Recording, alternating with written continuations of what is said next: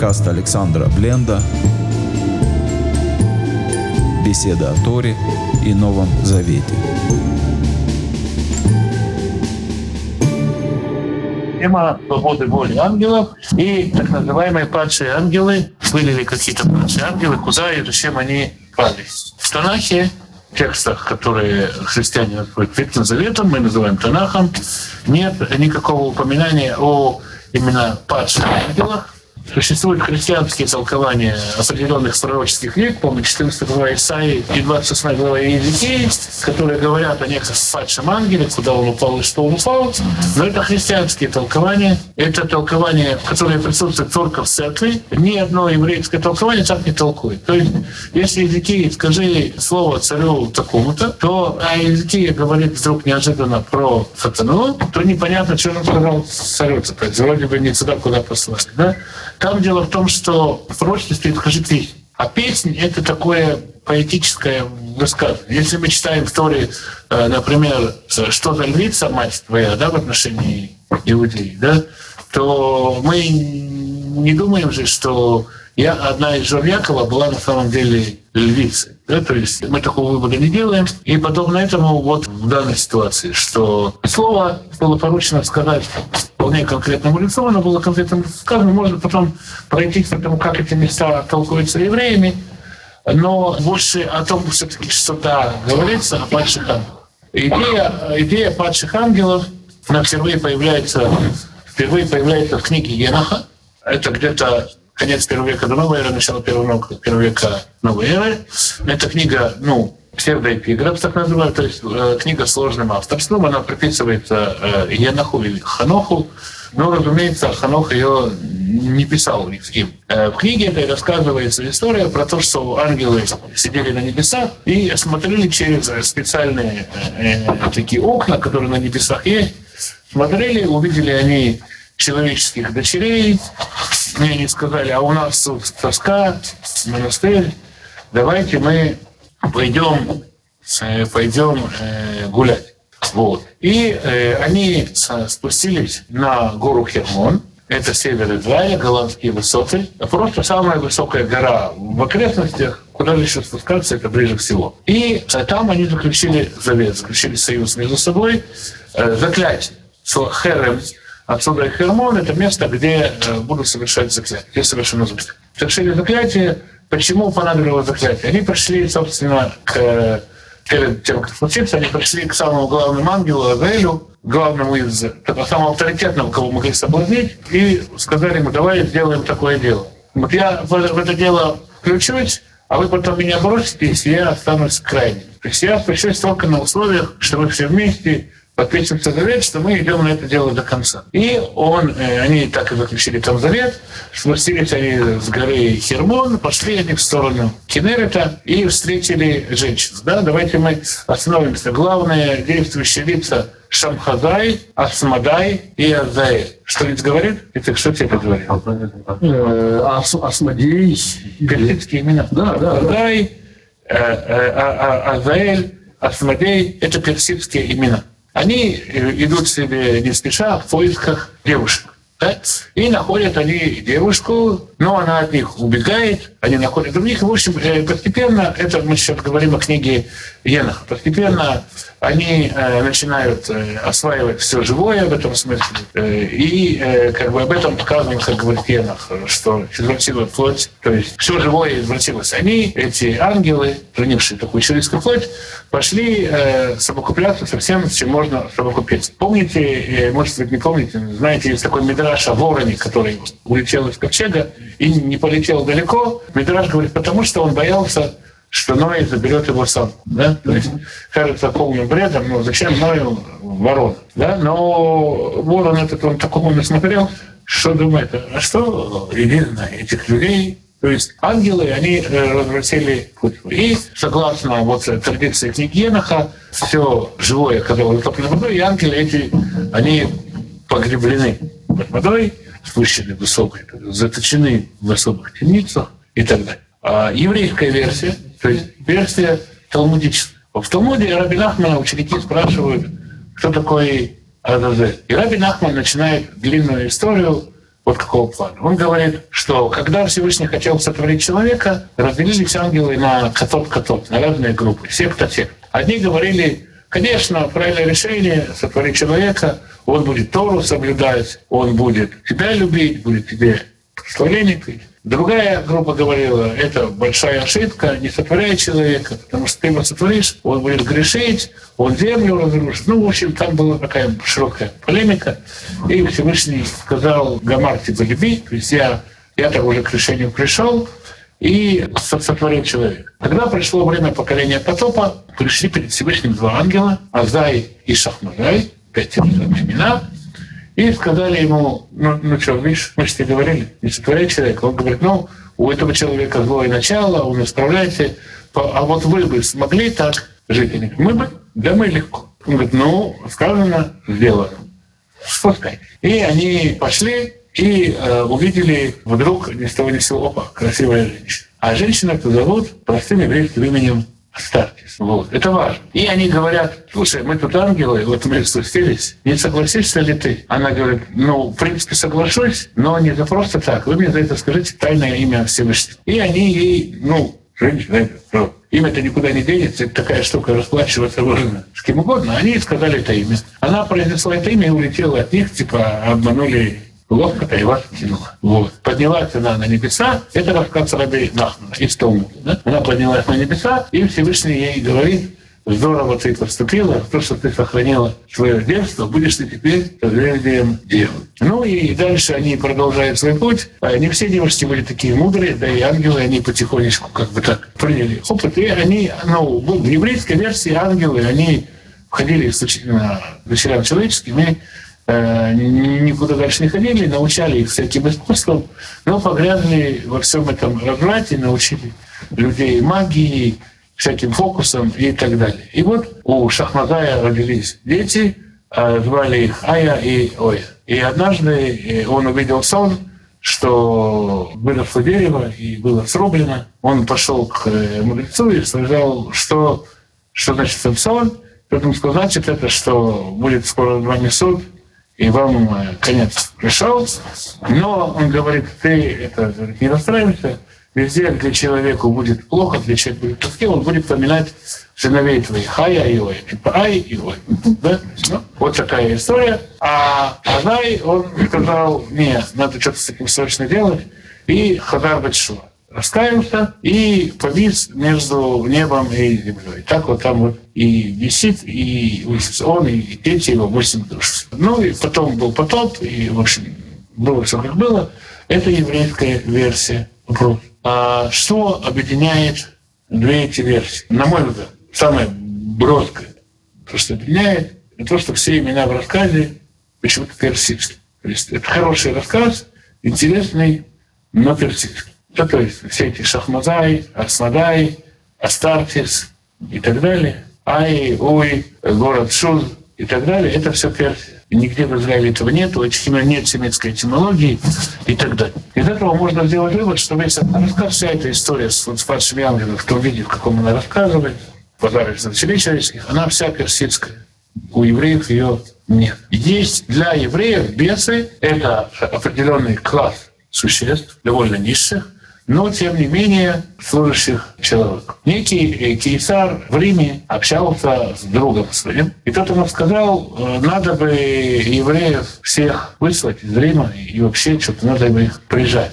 Но надо издать указ против евреев, и кейсар долго думал против евреев, и позвал своего друга, друга звали Беннет Стравули. А Беннет Стравули был евреем. И тот сказал, как бы нам погубить еврейский народ? Беннет Стравули сказал, ты хочешь запретить обрезание зачем? Они, когда обрезываются, они становятся слабыми, не входят к своим женам. Ты хочешь запретить субботу? Почему? Смотри, они целый день не работают, тратят на это кучу денег, они тебе будут беднее враги. Ты хочешь, чтобы у тебя врагов было больше или меньше? Он говорит, конечно, чтобы меньше. Ну тогда пусть все женщины окунаются в мику, смотри, они там столько дней будут нечистыми, в общем, столько проблем. И этот, с собой закрутил ему мозги, и тот из-за лука всемерно поощрять обрезание, субботу и э, микву везде строить. Но э, ему сказали, это тебя опять евреи кинули. Но, опять же, что такое, это, как мы говорили, учили вчера, в Мигеле царский указ вернуть назад нельзя. Поэтому э, он издал новый указ. Тот, кто придет от евреев забрать указ от Исраиль, Израиль, того мы казним. И вот э, Старобулий написал ребятам в Арат Израиле, сказал, что я мог сделать, кто сделал. Ну и э, когда мудрецы прочитали это, поняли, кто пойдет, все посмотрели на Раби Шимон бар -Йохай. Раби Шимон бар -Йохай сказал, а что, я один не пойду. Ну и ему сказали, вот, э, вот тут стоит, посмотрел, вот, вот Йосиф, сын Рабин Ахмана, он э, со мной пойдет. Рабин Ахман, отец, сказал, ты что, это зеница ока моего. Раби Шимон Баруха сказал, вот Юхай, мой отец, он так не сказал, не сказал бы. Ну и Раби Нахман говорит, ладно, пусть с тобой идет Йосиф, только ты его, у тебя такая манера взглядом людей убивать. Ты его, пожалуйста, не убивай взглядом за какие-то галактические споры. Вот они плывут на корабле забирать это послание и думку гадают как бы его забрать и живым спастись. И тут они смотрят на мачте, видят кого? Чертовку. Ну, это вот рассказ Талмудический. Ну, видите, не чертовку. И Раби Шимон Барюхай спрашивает, ты кто? Она говорит, ну как кто? Чертовка. А что ты здесь делаешь? Тебе прислали. Он говорит, он, Раби Шимон Барюхай сказал, владыка мира, Агари, рабыни, ты несколько раз посылал ангела, а мне чертовку жал. Она говорит, ну, сейчас не время, после поговорим, бери, что даю. Вот послали тебе и радуется, что такое подмогу. Ну, хорошо, Раби Шимон Барюхай, зачем ты мне помочь можешь? А я, говорит, войду в дочку Кейсара, у нее будет очень болеть живот, и я буду кричать, помогите, позовите сюда великого еврейского мудреца, Раби Шимона Бара и только он может меня изгнать. Ты придешь и скажешь, так, значит, я-то изгоню, а, но не бесплатно. И, значит, потом шикнешь ей на ушко, Мильта, шагнешь в слово какое-нибудь, а я выйду, и ты скажи, такое знамение будет, что все, что все стеклянные сосуды в храме, в доме Кесара будут разрушены. Ну, сказано дело, так они и поступили. И вот э, таким образом чертовка реально помогает Раби Шимону Бар-Юхаю справиться. Таких историй э, множество. Раби Хизда пошел в Галилее, пошел в своем городке, Джинин, сейчас арабский город, пошел окунаться в Мику, нашел пещеру, снял одежду, а самаритяне добрые. Они заложили выход камни больше. Но пришел, в этой пещере жил глава чертей, и он сказал, ты что шумишь? Тот говорит, да вот, самаритяне заложили камнем выход. Да, не проблема, сейчас сдвинем. Вот. Через какое-то время они вздвинули камень, через какое-то время вызвали Рамахизну к больной женщине, вот, женщине, которая держала вес, он к ней пришел и говорит ей, говорит, вес, вот еще, вот еще в нее вошел. Э, он говорит, а мы тут вот э, подумали, мы же тебе тогда камень сдвинули, сдвинули, давай ты нам это. Что женщина-то обвяз, а то как-то мы не в расчете. И он им говорит, повелевай вас выйти и уйти. Он стал стадо свиней. Похожая история. Они ушли в стадо свиней, и стадо свиней долго писало. Это другой еврейский метод. То есть, опять-таки, э, бесы есть, но они какие-то такие более-менее послушные. Да? То есть они не, не воюют, они подчиняются, подчиняются Всевышнему. Есть рассказы о том, как... То есть есть многочисленные рассказы о том, как бесы помогают, участвуют и так далее.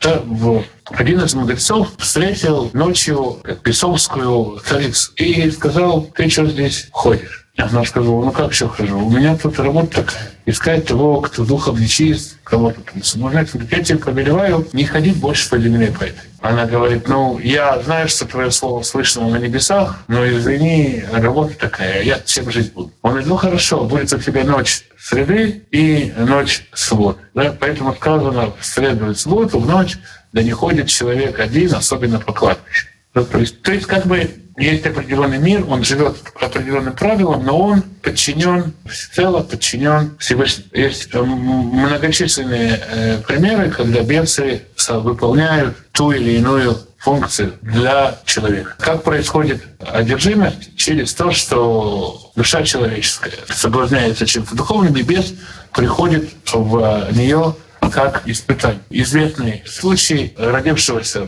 буквально когда мой ровесник, 70-го года мальчик э, в Нейбраке родился. Он с трех лет знал всю Гамару наизусть, весь том. Потому что, представьте себе, это объем, ну, раз 80, наверное, больше полного текста. Плюс к этому он знал огромное количество еврейских книг и так далее. То есть невероятное количество текстов, в том числе те, которые в то время были забыты. То есть какие-то книги потерялись в 15 веке, в 16 веке и так далее. И мальчик вот с трех лет все хорошо знал, он, на все у него были цитаты, и он такой крутой мальчик, но он этим очень мучился. И семья его, она очень этим озадачивалась. И его привели перед э, еврейским советом, и ему сказали, расскажи нам вот такой-то такой лист Талмуд. Он рассказал, а там лист заканчивается, и на этом все. Лист заканчивается на этом все. Он сказали, да, пусть будет, да будет так. Как бы на этом все. И мальчик просто в судорогах задвигает, без через него вышел. Это реальная история, не то чтобы вот как бы что? Когда было? Значит, в 70-м он родился, значит, было 84-м, 85 1900. То есть ну, это вот живы люди, жив этот э, сам парень жив, он написал пару книг об этом, о том, что с ним происходило и так далее. То есть это известная реальная ситуация. То есть в чем корень рассказов персидских, да, персидской религии, в чем корень персидских рассказов? Есть некий очень высокий ангел, и очень высокая какая-то сущность, которая восстала против Бога и начинает создавать, строить альтернативную реальность, возник какой-то другой план, помимо Божьего плана, и они соревнуются кто кого. Да? Для еврейского народа это просто совершеннейшая нелепость. То есть нету двух властей, есть только одна власть, и все ей подчинено. Сатан, в еврейском понимании, это посланник Всевышнего, который призван человека испытывать. Ну вот мы видим в книге Йова, он напрямую приходит и говорит о проверках. Да? То есть он такой прокурор, ходит, записывает все в книге, у него такой ежедневник, на каждого записан. Компромат на каждого собирает, но не только компромат, он еще и говорит, как бы на Йова пока никакого компромата не было, да? Но он говорит, а давай проверим, а вот, а если так, да, то есть он провокатор, провокатор, науститель и так далее, работа у него такая. Что-то работа, профессия такая. Да он человек, человек-убийца от начала. Он не стоял и он с самого начала искал как бы человек, он на это подставлен. Ему говорят, ты будешь меня подлавливать, соблазнять, проверять и так далее. То есть он изначально не в истине, он изначально как бы человека-убийца, потому что на то подставлен. Противник, то есть противник. противник. Противник, противник человека, да. но не Бог. Но не Бог. Ну вот это очень. Но не Бог, да, противник. То есть он сопротивляется э, плану, не сопротивляется плану Всевышнего, он проверяет праведность людей, да, под, подводит людям на испытания и так далее. Такой тест, да, э, тестирование. Экзаменатор. Экзаменатор. Да? Вот. У него есть определенные слуги, в том числе вот, э, бесы, это его слуги. Интересно, что Нахманит Рамбан, он рассказывает о том, тоже отвечает на вопрос, э, что такое жертва Азазель. Он говорит, что во, времена, во время, когда Йом-Кипур э, приносит жертву, Самаэль, тоже одно из имен ангела сатаны, Самаэль, он э, проверяет и ищет, где бы к чему придраться. Но Самаэль, в этот день, именно в этот день Самаэлю дано видеть весь еврейский народ, и ему дают такое, как сказать, ему тоже приносят, тоже э, отдают козла Шатаделю, чтобы он э, как бы э, его принял, и это как плата ему за то, что он народ инспектирует. Да? Не, не жертвоприношение, а инспекторская плата. Это мнение Рамбан. И он говорит, сатана смотрит на это и говорит, смотри, твой народ, он как ангел. Потому что ангелы ходят босые, и твой народ ходит босые. Почему? Йом Кипур. Да? Ангелы ходят без еды и питья, и твой народ без еды и питья. Ангелы все время в молитве, и твой народ все время в молитве. Ангелы не знают э, жен своих, и твой народ не знает жен своих. Ангелы не умощают, твой народ умощает. То есть в ответ на вот такой вот подкуп э, Самаэль, он произносит вот такое свидетельство, а я посмотрел, да, приходил, проверял, они там босые, даем, просто это на один день, это как бы уже не смотрит. То есть в любом случае сатана, Самаэль, он испытатель, повелитель, контролер и так далее. История о том, как Всевышний и сатана перед Йом Кипуром судят, судятся друг за другом. Это я, наверное, уже рассказывал. Чаши, две чаши, есть чаша весов, на которой заслуги Израиля, чаша весов, на которой грехи Израиля. Грехи Израиля перевешивают, Всевышний обманным путем хватает со стороны грехов и кладет себе под плащ. Она говорит, что же это такое? об этом сказано, понес грех народа своего, тогда, да, понес грех народа своего. Вот так. То есть в понимании евреев нету падших ангелов, нету ангела, нету сущности небесной, которая вышла из подчинения, вышла бы из, из подчинения Богу. Все они Богу подчинены. В какой степени у них есть э, свобода воли, в степени принимать решения на месте, как поступать, э, что делать, то есть им дана определенная функция, они должны ее выполнить. Инструменты выполнения этой функции, они в руках ангела. То есть, ну, как нам сегодня дают поручение. В общем-то, в еврейской точке зрения, э, с еврейской точки зрения и пророчество, то есть и пророческая книга, она пишется точно так. То есть, когда человеку говорят пророчество о том-то и том, то он своими словами пишет пророчество. Поэтому мы пророчество слышим разными голосами. Амос, у него пророчество христианин, человек от Софии, со всеми христианскими образами и так далее. У, у других пророков по-другому. То есть ангелы и бесы, э, они, вся эта иерархия, абсолютно вся, она служит Всевышнему единой целью, и никакой свободы воли у ангелов в еврейском понимании нет до момента, до линии вот персидского влияния. Когда наступает персидское влияние, тогда появляются вот эти вот падшие ангелы. Шамахадай, Асфадай, появляется история Лилит. Да? Лилит впервые упоминается в книгах IV века в значении первой жены Стана. Первые, веке, да? да, ну, как бы про нее стали говорить в IV веке, да, что, значит, история о том, что была у Адама первая жена, которая хотела верховодить, Адаму это не понравилось, Всевышнему это тоже не понравилось, она вознеслась, и она стала руководительницей сонма ночных ангелов, которые соблазняют детей и всячески пугают детей, достают детей. Вот это вот Лилит тоже влияние э, персидской истории. Лилиуту, э, персидская такая сущность, которая очень похожим замечанием. То есть евреи, они жили в Вавилоне, у них не было, как у нас есть про э, огреченных эллинистов говорят «митьявним». Нет слова «митбавлим», да, нет «обавилоненных». Но, тем не менее, обавилонивание э, религии, иудаизма, оно было. И вот в первом веке, втором веке до новой эры из Вавилона пришла идея о э, Пачха. Я думаю, что по большому счету можно говорить, что только там ее корень, и никаких других понятий тому нет. Как к этому относились апостолы, а как к этому относится Новый Завет, нельзя сказать однозначно. Да? То есть есть упоминание в разговоре Ишуа с Петром, что сатана требовал определенной проверки. Что там, по-моему, в синодальном переводе как-то сглажено. Помнишь? Вот сатана просил э, сеять вас, вас как пшеницу. Да.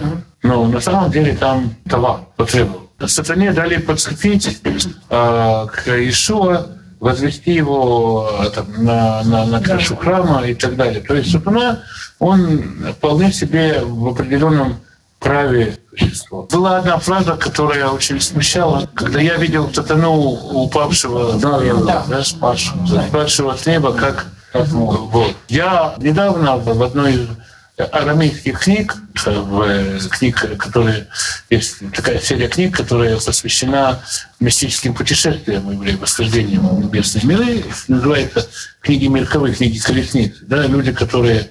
э, Я нашел. Нашел, да?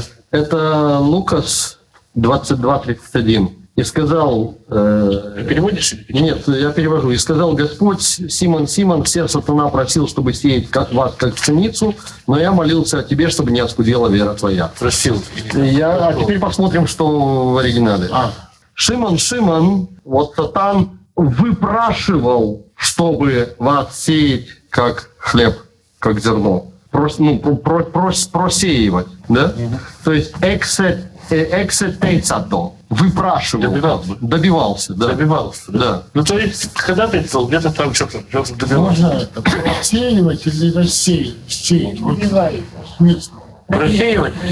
Какой смысл? Просеивать сеять? Синьясой, сеять вроде сперго, так что просеивать. Просеивать. Да. Через сито, Перечищать. Да. Через сито. Чтобы он мог- работать. То есть сатана, он э, имеет голод на небесном суде, надо что-то добиваться и так далее. Такое понимание. Насчет сатаны, упавшего с неба, в э, книге Мерковы, там идет речь о том, что некто Шимон, и к нему пришла женщина, чтобы его соблазнить. Она всячески там э, к нему подходила в разных обличиях, так и сяк, другому. И как-то она к нему повернулась, и открылся какой-то очень привлекательный вид для него. Он ей сказал, я сейчас увидел сатану, падающего с неба, как молния. То есть сатана молнией устремился, сейчас что-то мы тут это, о, что-то тут назревает. А история про другого раввина Раби Амнона, который был такой очень э, праведный человек, его невозможно ничем соблазнить, и сатана сказал Всевышнему, я его все равно соблазню. Всевышний сказал, ну, валяй, пробуй. И тот превратился в невероятно красивую женщину. Раби Амнуна посмотрел на нее и отвернулся. Но и с той стороны была совершенно женщина. То есть такая женщина со всех сторон. Тогда Раби Амнон сказал своим ученикам, принесите мне два раскаленных гвоздя. Ему принесли раскаленные гвозди, и он воткнул их себе в глаза. Сатана поднялся наверх и сказал Всевышнему, смотрите, получилось. Он срочно э, позвал э, Рафаэля, ангела, и к ангелу пришел к этому Раби Амноне и сказал, иди исцели его. Тот почувствовал присутствие ангела, спросил, кто здесь? Я, а Рафаэль, пришел тебя исцелить. Он сказал, не, не надо, слушай, я сам себе это сделал, мне вот тут глаза соблазняли, я их и выжил. Потому что, ну, что за. Рафаэль поднялся наверх ко Всевышнему. Но это мы говорим Мидраши, поэтому они вот образные такие, да, понимаете, да, что это как бы истории, которые просто отражают, да. Байка. Байка. Рафаэль поднялся ко Всевышнему и говорит, слушай, вот не хочешь человек исцеляться? Говорит, сам себе так сделал, не могу выполнить твое поручение. Он говорит, ему иди пообещай ему, что никогда больше он не соблазнится. У него, я у него заберу этот яд. Ну, и а, Амнона, услышав это, сказал, ну, ну тогда исцеляй. И был исцелен. То есть вот во всех этих еврейских историях сатана он, ну, такой очень дотошный, очень старательный слуга Всевышнего и ничего другого. Да? Но вот, вот эта сатана, падающая с неба как молния, я думаю, что описывает какую-то ситуацию, когда напряженный выбор, когда сатане срочно нужно, нужно как, как бывает, когда нужен ангел-спаситель срочно, а бывает, когда срочно появляется ангел-искуситель. А тут срочно нужно проявить себя. И он срочно небо полетел. Вот такая ситуация. То есть нигде в еврейской литературе, кроме вот определенного персидского кодекса и всего, что оттуда произошло, оттуда перекочевало в Зоар, средневековые его слои, мы не находим ничего о свободе выбора. То есть я бы сказал, сводя это к одному большому итогу, что в еврейской синайской Торе чистой свобода выбора, свобода воли у ангела нет. Не было и не должно. Не за. Ну хорошо, Это может мифология, персидская мифология, которая мягко перетекла потом. Ну, у нас, как бы, к сожалению, есть заимствование. Да, вот почему народ живет рядом. Например, вот самая такая забавная и печальная история – это могила Раби Йохана Бенузея. Недалеко от Фата на горе, над шоссе стоит могила такого человека, Раби Йохана Бенузея, Йонатана Бенузея, Йонатана Бенузея. Если вы знаете, есть такой торгум Йонатан, перевод Йонатана, вот этот человек сделал торгум Йонатана. Жил он в Иерусалиме и умер в Иерусалиме, но когда-то решили, что тут его могила. И решили, что помолиться на этой могиле помогает найти шедух, помогает найти пару. Решили, решили, люди приходят на эту могилу и молятся. Но тут э, люди, которые ходят, видят там внизу, в долине, есть друзский поселок. А друзы на деревья привязывают ленточки на счастье. Ну, мы увидели, мы что, хуже друзов, что ли? И праведные дочери Израилева свое нижнее белье привязывают на это дерево. Приезжают девушки, которые хотят найти брак, и снимают бюстгальтер вешают на дерево. Вот едешь с шоссе, стоит синагога, и рядом дерево усыпанное, доверху украшенное. Смешно бы было, если бы это не был мой народ. Вот. Ну, бы, вот они верят, что могут шину. То есть вот рядом Нет, про заимствование, да, про заимствование это интересно и, и, по- и понятно, что это- явление. А вот, э, а вот у меня такой маленький вопрос возник по ходу, э, что, ну вот, скажем, есть вот э, в определенном пласте еврейского предания заимствованная от персов, это байка про какой-то определенный класс падших ангелов и так далее.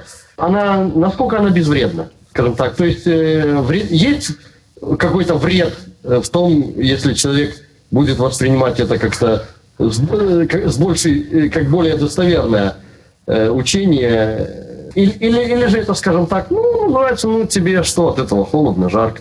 Я думаю, нет, как вот, ну, есть в буддизме еще очень много бай. Да? Да. Вот, вот там, скажем, Талмуд на полном серьезе там э, обсуждает кошерность русалки, если она верхней части рыбы, с нижней части женщины. С нижней части рыбы, с рыбы. Но нету русалок, так сложилось. И Спор был теоретический. Спорт теоретически. Спор теоретический. Ну, ну, для того, что ты веришь в русалку, не веришь, или взять Мидраш про саламандру, да? Есть такое животное, которое рождается в огне, а потом, ну и так далее. Ну, есть оно и есть.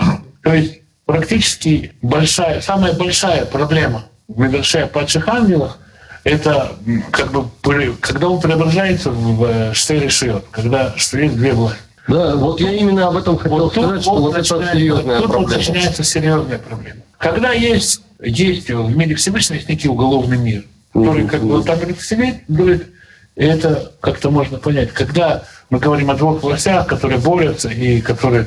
Потому я так понимаю, что, что в иудаизме так, так даже мысли такой не, зарож- не, не появляется. Вот, а, а, а- а- а вот э, традиционный церковный взгляд, он зачастую очень дуалистичен. Да. Откуда, откуда берется этот дуализм? Э, Это тоже какое-то заимствование? Я думаю, что это из тех же кругов, потому что вот, вот все эти... То есть это вот это вот зороастрийское, да? Да, это зороастризм. По большому счету, Про а, Армузда и Аримана, да? да, Как бы. да. Как кто-то говорит в Павле, что нечто неудобразумительное, а там кто-то говорит, что ангелы эти соблюдают ко дню суда. Или наша борьба не против плоти, а против духов злобы. Ну, много таких нет, где Христос говорит о ваших сыновьях, как изгоняют этих сыновья. Сыновья Евы.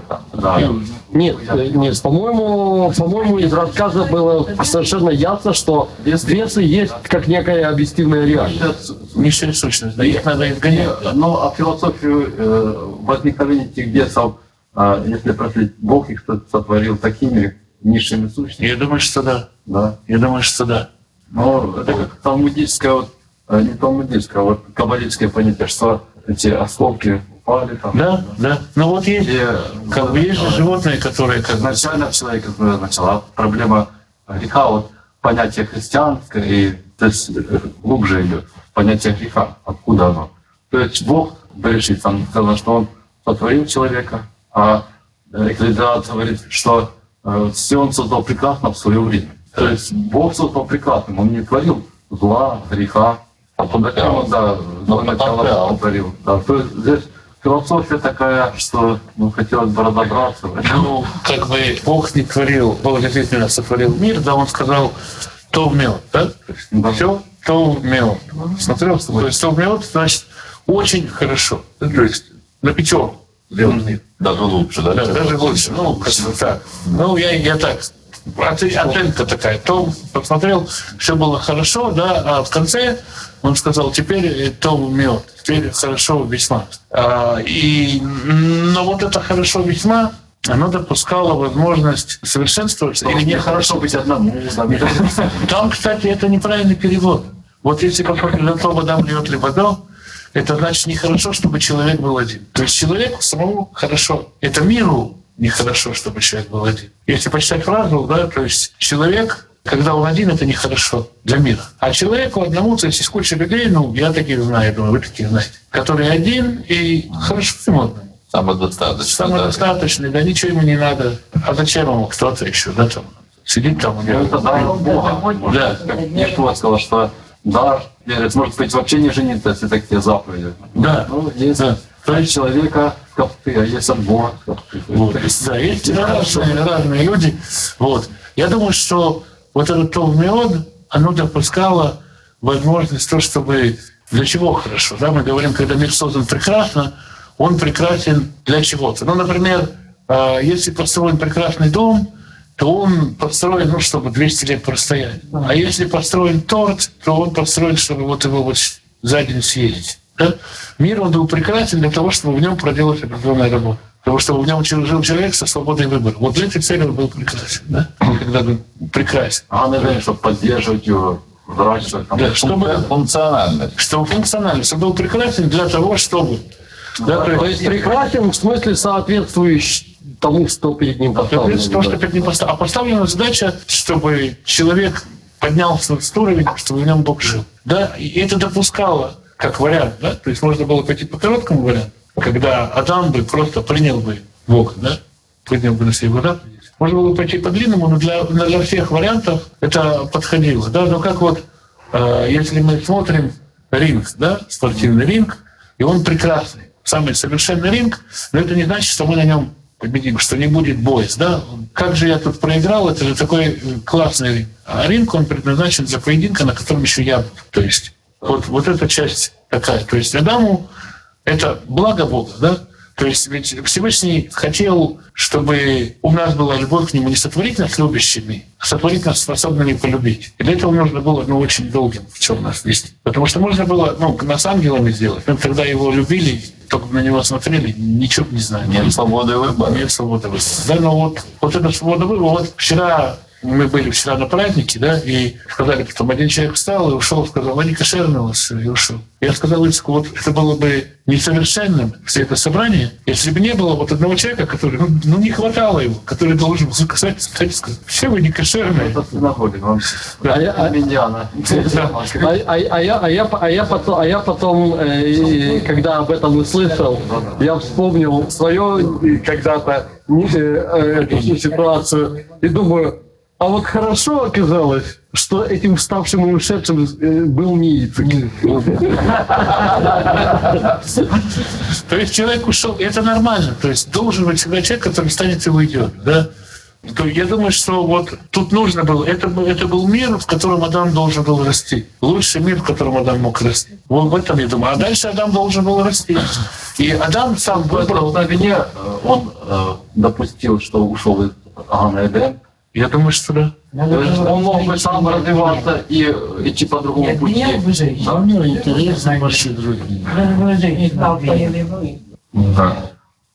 Есть такая версия, что вот э, Товмиот было сказано э, именно о злом начале, потенциале злого начала. Да, да, что это, что в нем есть еще и экстрара. То есть, что как бы Как двигателем или там как сказать, вот, э, вот э, есть у меня, скажем, дети, да, и они пока маленькие, я им что-то там не дам смотреть по телевизору, да, какую-то программу, которая там про дарвинизм, скажем, говорит, да, а мою старшую дочку уже можно, так сказать, Она уже она уже как бы выросла, уже толмиот для того, чтобы как бы она может еще противостоять чему-то. То есть, может, еще не просто она сама воспитана правильно, да, но она еще и выстоит против там, того, что кто-то в ислам попытается. Да? То есть она пойдет в мир. Вот я думаю, такое, да. То есть мы же, ну как сказать, мы живем, и мы должны вот как бы наша, когда мы достигаем святости, наша вторая цель, чтобы было больше святых. да. То есть, когда мы призваны, мы спасены,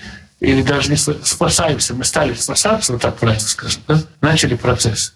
Рядом мы, ну, наша цель, чтобы рядом люди приходили, а не только сами для себя. И вот ну, новоначального человека еще не всегда можно куда-то там послать, проповедовать. То такого напроповедует, что ну, да, на слово. вот. А то в миод можно дальше. То есть, ну, на мой взгляд, то в миод это не значит все безупречно, все гладко и так далее. То в миод это хорошо работает, да, потому что у нас разное представление о благе у разных людей. Вот есть вот это, ну, как бы, христиане учат, что он всеблаг, от него нет никакого зла, это не он сотворил смерть, это не он. А Всевышний говорит там, что кто, кто говорит, что-то происходит, чему Господь не повелел бы. Да?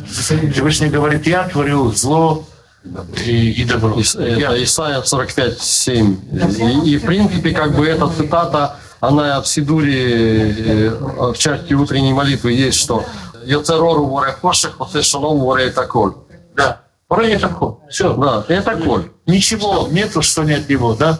И то есть, кто сказал, что это не от меня? Лавгу, да? Кто сказал, что это не от меня? Кто говорит, что-то происходит, это Иха, по-моему, да? Кто говорит, что-то происходит, чему Господь быть. Сейчас найду. Он любовь, а любить нельзя заставить э, ни, одно существо. Поэтому он творит э, ну, такой проблемой, что любовь лицо может всегда отойти.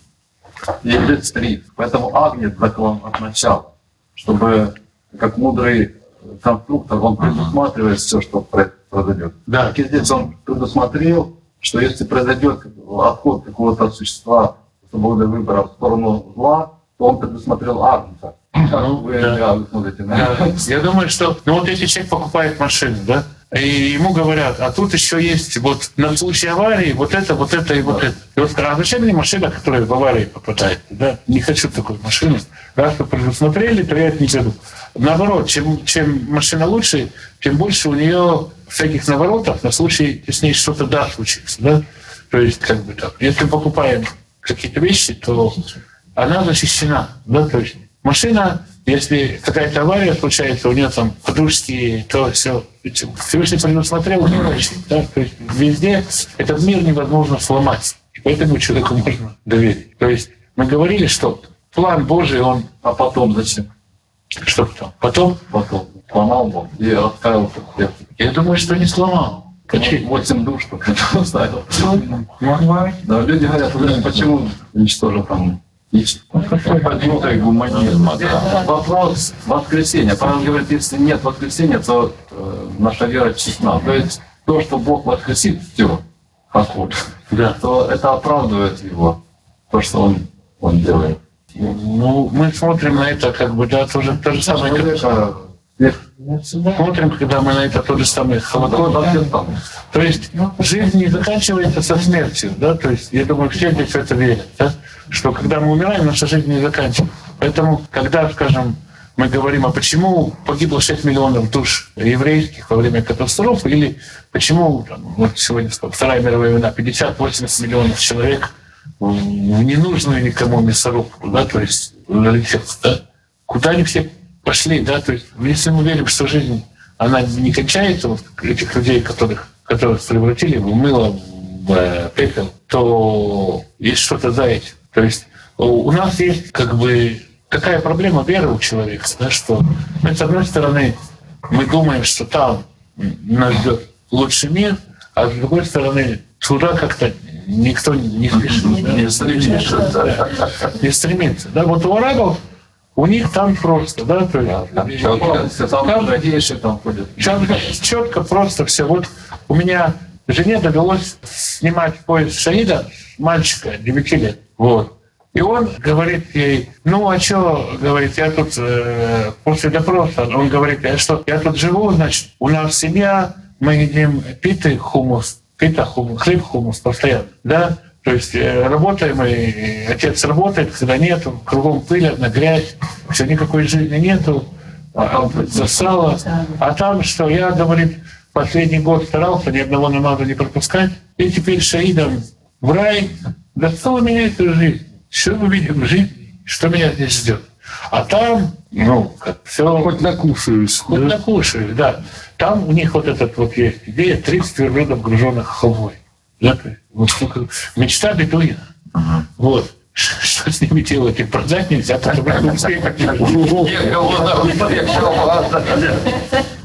Вот. Вроде вот они будет каждый водить по прохладной, по прохладной земле верблюды с 30 холодной бурей и бурей. Да? Ну вот рай. То есть да, ему туда хочется. То есть он реально готов в любой момент туда. Поэтому это вопрос, который Коран спрашивает, а почему вы не выживаете смерть? Если вы верите, почему вы не выживаете? Да? То есть есть такая проблема, что нам этот мир ценен. А чем он нам ценен? Я думаю, в отличие от мусульманина, он нам ценен, что как-то еще хочется что-то сделать, что-то еще с тобой попытаться Ну, сделать. выборы, там же... Да. Попытаться еще что-то для себя сделать, что-то здесь исправить, потому что там По стремлению Ну, вот я замечу, э, э, что э, мне часто приходится общаться с христианской молодежью, и очень часто вот какое-то такое как бы двоемыслие есть. То есть, с одной стороны, да, конечно, здесь хочется побыть и, и- и что-то поделать в этом мире, но в принципе идея вот такая, как у пингвинова из мультика про Мадагаскар «Сегодня мы свалим с этой помойки», она там тоже есть. Она вот как бы а, появляется. появляется, появляется такая мысль, что как-то здесь настолько все уже запущено, что пора побыстрее отсюда делать ноги. А как вот ну, другой подход взять и сделать этот мир, который тоже царством Всевышнего, так, чтобы другим... А, а, а это а, отвергается на основании того, что э, говорят, ну он все равно ведь сгорит. Этот мир все равно никому уже не нужен. Самому Богу он уже не нужен. Они же, мы, же, мы же читаем, что дела и земля и дела на все на ней сгорят. Это вот такой их ответ. Но, тем не менее, она говорит о том, чтобы человек все делал как для Бога. И здесь философия А, кстати, действительно интересный вопрос. Вот, э, что, что, что значит, что земля и дела на ней сгорят? Тем более, что, по-моему, в Талмуде есть рассказ там о футляре вокруг Солнца, который будет снят и так далее. Ну, есть такая мысль, что да, что будет очищение земли какое-то. Вот. Но это тоже, это как бы как для, для Талмуда это такая маргинальная идея. Да, для э, мысль Талмуда, она в том, что во всеобщем воскресении будет такое вечное царство, а потом э, не вечное, а тысячи лет. Царство все воскреснут, будет такая праведная жизнь. То есть Всевышний сотворил мир, чтобы жить в человеке, он тысячу лет поживет в человеке, а потом скажет, сворачиваем трек. Но для этого нужно построить эту землю. То есть, да, Всевышний хочет, чтобы мы сотворили очень-очень красивую землю, а потом он ее сожжет. Это все равно ну, можно как бы торт украшать, и а кто-то придет со стороны и скажет, что ты украшаешь, все равно во рту уже все смешается, а, а то, что выйдет из этого, так вообще. Да, то есть, ну как-то хочется сделать красиво.